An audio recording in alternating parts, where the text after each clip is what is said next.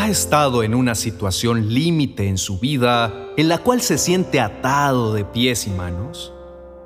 Creo que una buena parte de nosotros sí. Ese momento de impotencia en el cual no sabemos qué hacer nos permite entender lo limitados que somos y lo inmenso que es el Dios en el cual hemos creído. Podemos citar cientos de ejemplos en los cuales hombres y mujeres, padres, hermanos, hijos, esposos, amigos, hemos estado sentados en el lugar de la imposibilidad, donde la impotencia nos limita y podemos llegar a sentirnos frustrados.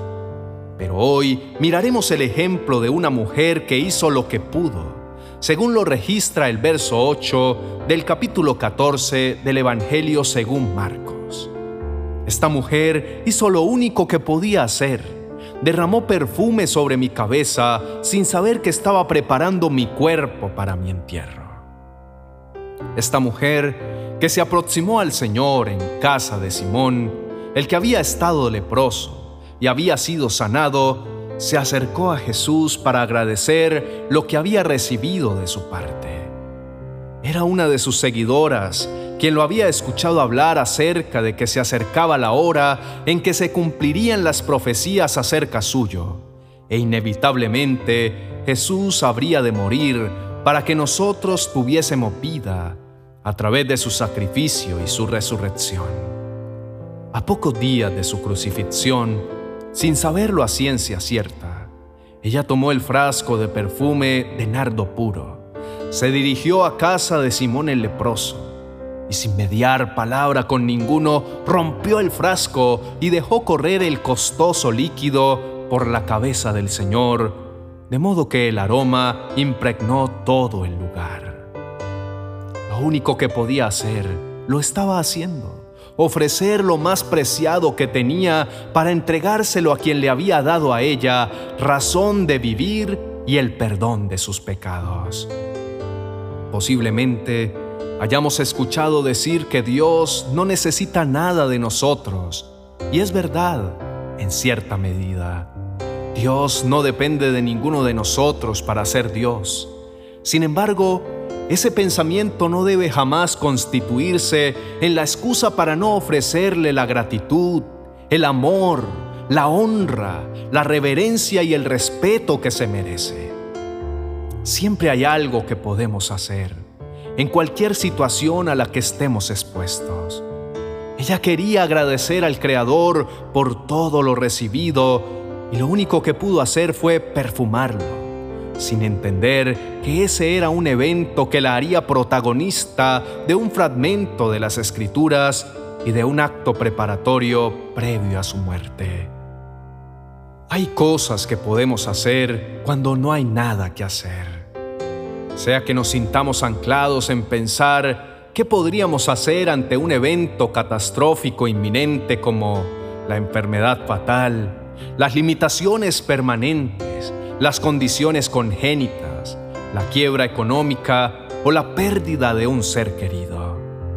Siempre habrá una cosa por lo menos que hacer que deba ser hecha, agradecer. Dios nos da, sí, todo no un poco, todo. Nos da la misericordia infinita, diaria y constante de despertarnos cada mañana y poder valorar el hecho de que tenemos vida. Nos da el perdón de nuestros pecados ante el más simple y sencillo acto de arrepentimiento.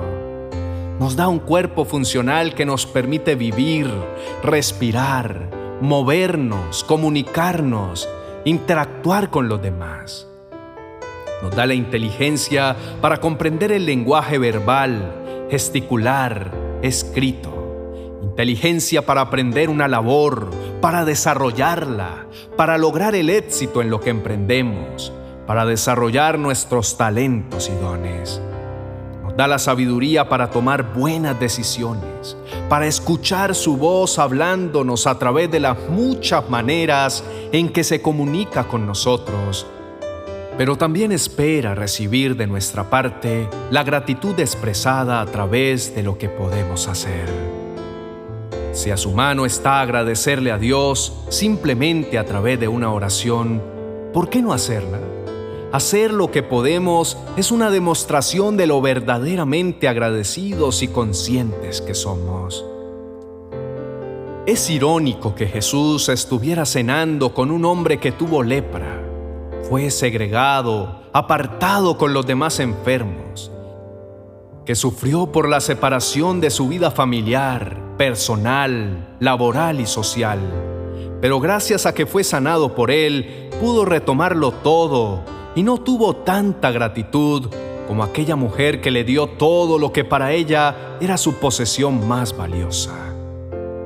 Ese perfume costaba el salario de un año de obrero promedio. Para ella era el mejor equivalente a su demostración de gratitud y amor. No importa la circunstancia que estemos atravesando o ante la cual nos veamos enfrentados, siempre habrá algo que podamos hacer para expresar la gratitud que sentimos. Se preguntará, pero ¿cómo podría agradecer que esté enfermo? ¿Que haya perdido a un ser querido? ¿Que esté en la quiebra o que tenga una limitación física? No es que agradezca el mal que ha tocado su puerta, es que agradezca la bondad que Dios ha tenido al permitirle compartir con su ser querido momentos tan únicos y especiales. Si sufrió una pérdida económica, agradezca que contará con experiencia nueva a su favor para hacerlo de una mejor manera. Si tiene una limitación física, agradezca que habrá oportunidad de descubrir sus habilidades en otros campos. Un corazón agradecido siempre hallará algo que puede hacer para demostrar su gratitud. Siempre verá el motivo y siempre encontrará el medio para lograrlo. Cada vez que hacemos lo posible por demostrarle a Dios lo importante que es en nuestras vidas, lo agradecidos que estamos por la inmensa bondad con que nos ha dado todo lo que tenemos, por su perdón que nos ha liberado de la culpabilidad y la condenación, ponemos un precedente marcamos una huella y dejamos un recordatorio que complace el corazón de Dios. Pues así como a nosotros nos satisface recibir el agradecimiento por lo que hacemos y damos, a Dios también. Elevemos nuestra oración diciendo, Amado Padre Celestial, te alabamos, nos rendimos en adoración delante de ti, porque no hay quien pueda hacer por nosotros lo que has hecho tú. Tenemos demasiado que agradecer y queremos tomarnos el tiempo y la dedicación necesarios para agradecerte por todo lo recibido de tu mano. Agradecer diariamente por la oportunidad de despertar con vida, por el sol que nos calienta y permite que todo a nuestro alrededor esté iluminado y las plantas nos entreguen los alimentos que precisamos para nutrirnos. Gracias porque podemos ver las maravillas que has creado, porque nuestros ojos nos permiten analizar nuestro entorno y avisarnos de los peligros a los que podríamos estar expuestos. Gracias por darnos una mente entendida, lúcida, capaz de aprender los procesos, de distinguir los errores de los aciertos y de tomar decisiones a nuestro favor. Queremos expresar nuestra gratitud no solo con palabras, sino poniendo delante de ti y a tu entera disposición todo lo que consideramos de valor para nosotros, tal como lo hizo la mujer del perfume de nardo. Todo lo hemos recibido y al entregarlo, al compartirlo con nuestros hermanos, con los que lo necesitan, también estamos declarando nuestro amor, nuestra gratitud, nuestra confianza y nuestra dependencia de ti. Posiblemente al demostrar nuestra gratitud, no podamos dimensionar todo lo bueno que estemos desatando a nuestro favor, pero lo que es seguro es que estaremos alegrando tu corazón te adoramos y te exaltamos, precioso Señor y Dios nuestro. En Jesucristo, nuestro mayor tesoro y posesión. Amén y amén.